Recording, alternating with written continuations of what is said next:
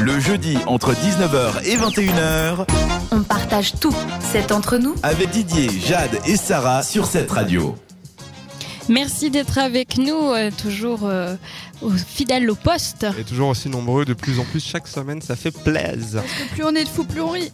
On a reçu quelques questions pour vous, euh, Bernard Rappa. Vous êtes avec nous ce soir. On a la chance d'avoir un, invité pour nous parler, ben, notamment, on a parlé de plusieurs choses. Hein. On a parlé de chanvre, de CBD, du Népal même. alors là, c'est une question, on revient un petit peu sur euh, les questions de CBD. Euh, est-ce qu'il n'y a pas un flou légal au niveau euh, du CBD On nous demande Flo. Non, il n'y a pas de, flou légal.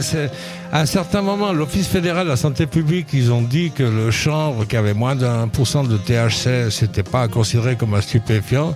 C'est ça qui a permis à ce marché de CBD de se développer.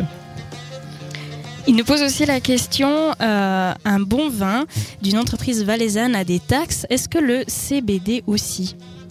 Ah oui, j'espère que ça, vienne, quoi, c'est clair. Déjà, quand, euh, quand j'ai lancé la Cana Suisse Coupe, euh, on a exigé que les, billets soient numérotés, anonymes, et puis que les gens ils dégustent des, numéros, mais sans savoir ce qu'il y avait dedans, quoi, mm. parce que à Amsterdam, j'étais choqué de voir le, la cannabiscope américaine où il y a un jury euh, de gens un peu frauduleux comme ça qui touchent des pots de vin pour donner des premiers prix à, droite, à gauche. C'est pas ça que je voulais. Moi, moi, je suis un œnologue. Je, viens de la tradition de justement d'œnologie où on a l'habitude de déguster à l'aveugle. Et puis c'est ça qu'on fait actuellement en Suisse avec la, la canne Au début, on faisait la canne avec le THC, mais sans vraiment le fumer. Hein. On tournait autour de l'aspect, de l'odeur, des trucs comme ça. Et puis maintenant, ben, on fait la canne euh, avec le CBD.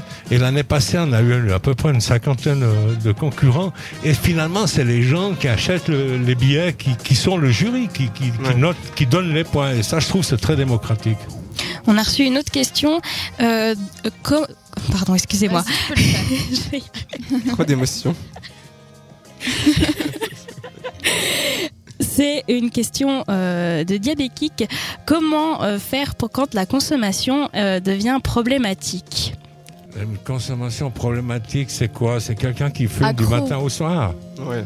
Qui a, vraiment une consommation il y a des irraisonnée. Il y a des périodes dans la vie où les gens ils ont des consommations problématiques, notamment les ados. À mon avis, il faut surtout garder le dialogue, c'est très important. Et puis, si possible, enlever le tabac des joints, parce que alors si on enlève le tabac des joints, on a, besoin de moitié moins de joints à fumer, parce qu'on est très hypocrite. Hein. Il y en a combien qui disent Ah, moi, je fume pas de cigarettes, je fume que des joints, et puis ils, vident des, paquets de Marlboro dans leurs joints. C'est pas faux. Moi, je me suis aperçu moi-même, en 2010, j'ai arrêté de mettre du tabac dans mes joints. Et eh ben, je peux vous dire que du jour au lendemain, ma consommation elle est tombée de moitié. Parce que, parce que beaucoup de joints qu'on a, on a besoin de fumer, en fait, c'est pour satisfaire son besoin de nicotine. Et puis en plus de ça, le chanvre est capable d'enlever de, l'envie du, tabac en fait, puisqu'il y a deux récepteurs dans le cerveau, le CB1, CB2. Et du coup, apparemment, on pourrait, avec le CBD et d'autres cannabinoïdes, même euh, arrêter certaines addictions. On a remarqué aux États-Unis que depuis qu'il y a eu la légalisation totale du cannabis, par exemple au Colorado, que les overdoses d'héroïne ont diminué de 50%. Wow. Ce qui est quand même, euh, ça, prouve quand même que voilà, il y a quand même un aspect derrière euh, qui peut être assez intéressant aussi là-dessus. Mm, mm, mm. Mais après, on, voilà, ça peut être problématique aussi pour euh, toute personne, comme l'alcool, comme la cigarette, comme. oui, bah c'est comme tout. Drogue, voilà, oui, et puis l'alcool et le tabac, on, fait, on fait relativement juste en ce moment parce qu'on dit aux gens la vérité on, fait de l'information, on fait de la prévention. Bon, on, est très tolérant avec ce fameux tabac parce que l'industrie du tabac est très forte chez nous. Mais je trouve qu'on va quand même dans la bonne direction. Et puis avec le chanvre, on peut faire la même chose, au bénéfice de tout le monde et au bénéfice de notre société. On a une question de Laura. En quoi le cannabis peut être thérapeutique? Alors, c'est un médicament qui est, utilisé depuis des millénaires. Hein, ça fait 12 000 ans qu'on l'utilise dans la pharmacopée chinoise. Et puis, euh, ces dernières années, il y a des tas, des tas de recherches qui sont faites dans toutes sortes de domaines. Puis on s'aperçoit que le champ, c'est un véritable médicament qui a des tas d'effets, que ça soit avec ou sans THC d'ailleurs, hein, parce que J'ai suivi dernièrement à Mednat à Lausanne euh, la conférence d'un médecin qui était le premier euh, médecin en Suisse à être auto- autorisé à, à donner du chanvre riche en THC à ses patients. C'était pour la sclérose en plaques. Le docteur Vanet, je pense. C'est le docteur Vanet, Ouais. absolument, qui était euh, directeur de la clinique bernoise Oui, à, à, à- à- à- à à Montana. Montana, ouais. Eh ben, le docteur Vanet euh, avait un tableau où il expliquait les effets thérapeutiques du CBD, puis un autre tableau euh, avec les effets thérapeutiques du THC, puis on s'aperçoit que il y a pas mal de recoupements entre les deux et que le, THC a, moins d'impact finalement que le CBD. Merci Bernard Rappa. On donnera toutes les informations hein, concernant euh, le Népal. Euh, on mettra tout ça sur les réseaux sociaux et sur le Facebook.